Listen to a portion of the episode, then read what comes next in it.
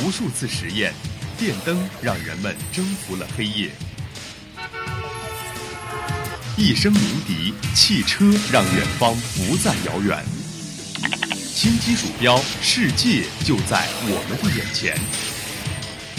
魅力科技让生活更加有趣。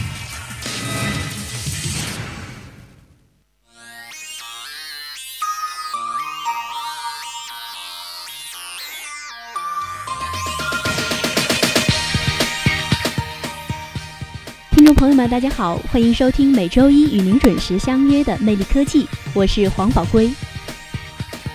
说起人工智能，大家不禁联想到阿西莫夫笔下的《机器人帝国》《终结者》中那生死对决的人机大战，还有《黑客帝国》所描绘的亦真亦幻、时空交织的未来。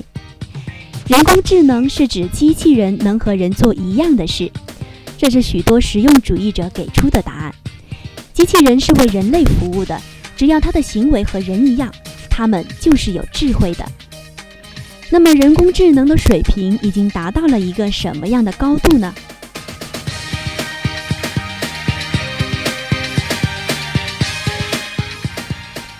最近，美国伊利诺伊大学的研究团队对当前顶尖的人工智能系统进行了测试，发现啊，他们的智商。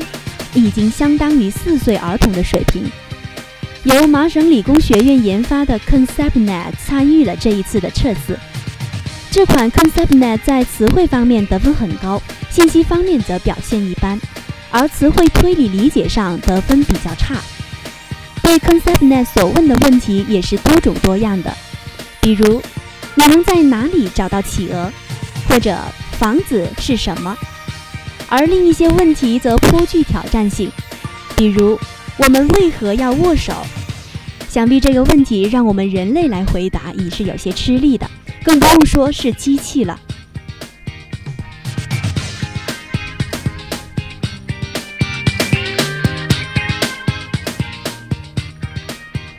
这个团队将问题进行了多种方式的分解，观察 ConceptNet 会如何反应。然而，系统给出的答案着实让人有些费解。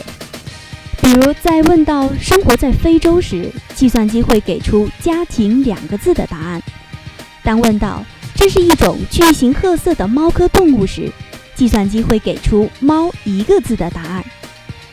对于后面这个问题，团队中的一位研究者就表示了：人类至少会在动物的范围内，根据猫科动物这一线索进行简单的筛选。缩小答案的范围。当然了，IQ 测试呢只是检测智能的其中一种方法。其实有很多方面，计算机是远远超过人类的，比如计算机能力。而 IQ 测试主要检测的是系统理性认识世界的能力。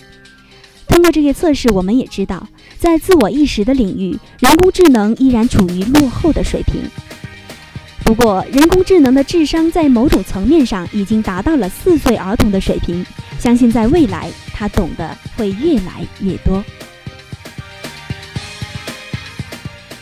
好了，今天下午的魅力科技就为大家介绍到这，大家可以在荔枝 FM APP 软件上搜索相思湖广播电台收听我们的节目。我是宝龟，我们下周同一时间再见。